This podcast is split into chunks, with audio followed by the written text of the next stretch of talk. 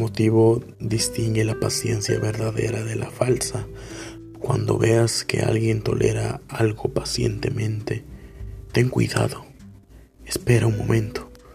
No te adelantes a alabar su paciencia mientras mientras no aparezca el motivo de aquel padecimiento. Cuando aquella persona es buena, analiza.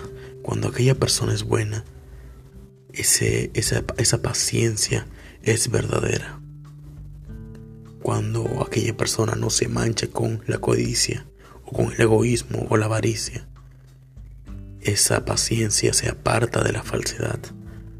Oh, pero cuando el motivo es criminal, cuando el motivo es, es egocéntrico, cuando el motivo es egoísta y para cosas vanas, oh, entonces erramos, erramos en dar el nombre de paciencia, erramos al darle a aquel padecimiento el nombre de paciencia.